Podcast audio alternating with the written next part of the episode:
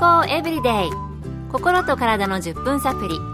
この番組はセブンス・デ・アドベンチスト・キリスト教会がお送りいたします。皆様お元気でしょうか？森田美恵です。今日もあなたやあなたの大切な人の心と体の健康に役立つ情報を短い10分間にぎゅっと詰め込んでお届けします。セブンス・デ・アドベンチスト・キリスト教会は社会奉仕をモットーに世界中で病院や学校も運営しています。日本でも東京神戸沖縄の3カ所の病院をはじめ福祉施設などの運営を通して皆様の健康と医療福祉の発展に携わってまいりました。なおこの番組は健康情報番組で医師のアドバイスや治療に代わるものではありません。すでに投薬を受けている方また病院に通われている方はかかりつけの医師の指導のもとこの番組の情報も参考になさってください。あなたはいつもどのような音楽を聴かれていますか？また音楽を自分のモチベーションを上げたり感情の変化を期待して使うことはありますか？私は聴くというよりは歌う方が好きなんですけれども今日は昨日に引き続き音楽が体に与える影響についてお届けします。今回は体に悪い影響を与える音楽や勉強するときにはどのような音楽がいいのかなど具体的なお話をアメリカのカリフォルニア州シリコンバレーでカイロプラクティックドクターとして働かれていてアマチュアチェロリストとしても活躍されているアモス・チョン先生のお話をお送りします。悲しい思いをしている人はどちらかというと悲しい音楽を聴く傾向にありますまた機嫌が悪かったり怒っているような人はどちらかというと賑やかな落ち着きのない音楽を聴く傾向にあります。どうもその人が普段聴いている音楽がその人の周りに影響しているようにも思います。バイオレンスな行動とロックヘビーメタルポップ R&B ラップヒップホップが関係していることはバイオレンスなテレビゲームに使われているバックグラウンドミュージックを聞いてもわかります。ニュースでひどい殺人事件などが報道されどうしてこんなことができるのだろうと思うことがたくさんあると思います。これはどのような音楽を聴くかによって脳の道徳を司る能力がうまく働かなくなりひどい時にはこの善悪を判断する能力が麻痺してしまうからです。特に子どもたちにとってこのことはとても重要なことだと思います。医師は生まれたばかりの赤ちゃんを育てているお母さんにリラックスできるようにモーツァルトやブラームスのようなクラシック音楽を勧めます。マッサージやスパなどに行くとやはり同じようにリラックスできる静かな音楽が流れています。ある研究ではアルツハイマー型の認知症やうつ病の患者さんに音楽療法としてクラシック音楽を聴かせたところ症状が改善されたという報告もあります。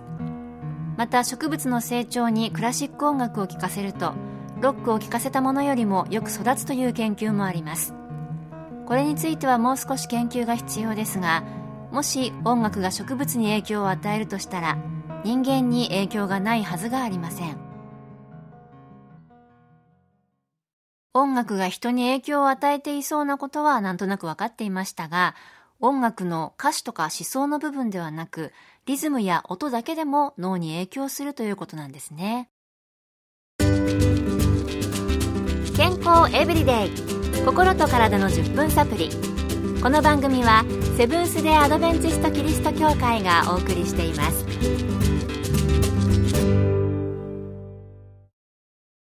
今日は音楽が体に与える影響について、アメリカのカリフォルニア州シリコンバレーでカイロプラクティックドクターとして働かれていて、アマチュアチェロリストとして活動されているアモス・チョン先生のお話をお送りしています。それでは私もとても興味があることなんですが、勉強するときにはどのような音楽がいいのか、引き続きチョン先生のお話です。勉強するときに必要なのはアルファ波とベータ波です。これは脳が活発に働き想像力を使うときに必要な脳波です。勉強中にロックやポップヘビーメタルを聴く人もいますが多くの人は勉強するときにクラシック音楽を選ぶようです。実際アルファ波とベータ波はクラシック音楽を聴いている時の方が出やすいことが分かっています。そして勉強するときはできるだけホワイトノイズをなくすことです。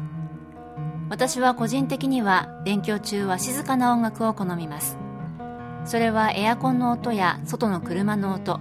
時々聞こえる飛行機の騒音など集中を妨げる音を和らげるためでもあります。理想的には自然の中で鳥の声や木が風によってなびく音を聞きながら勉強できたらいいと思います。もちろん勉強するために音楽がなくてはいけないことではないので音のあまりしない静かな場所で勉強する方が集中できるという人もいると思います。自分に合った勉強スタイルを見つけることが大切だと思います。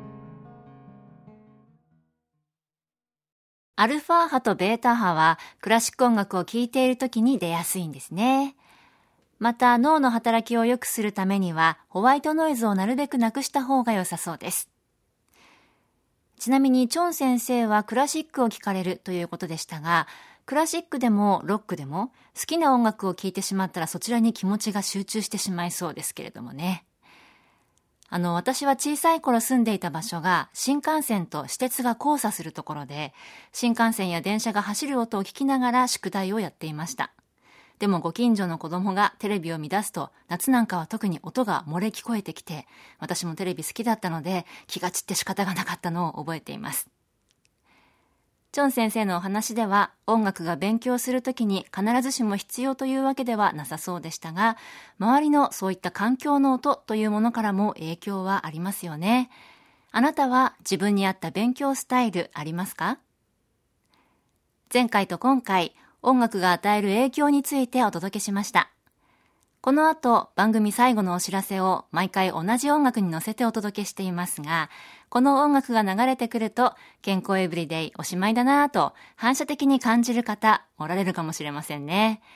軽快で元気が出そうな音楽を選んでいますが、なんだかこの番組を聞き終わって、心が軽く元気が出たなぁと思っていただけていたら、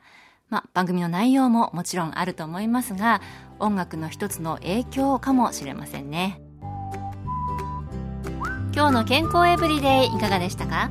ここで東京衛生病院があなたに送る健康セミナーのお知らせです。私たちの人生最後の準備を行うことを就活と言います。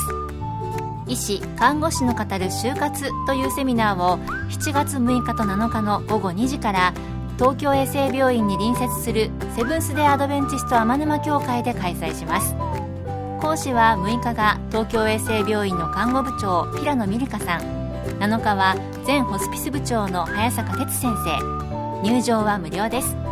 詳しくは東京衛生病院健康セミナーで検索。